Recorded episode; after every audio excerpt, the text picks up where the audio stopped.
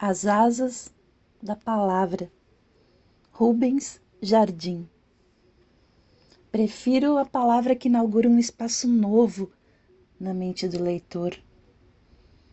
Aquela que o arranca do topor e o faz embarcar no trem, na carroça, no ônibus ou avião. A palavra que o arranca do chão ou da poltrona. No poema, palavra é travessia. Por isso, venha comigo. Vamos descarrilhar esse trem.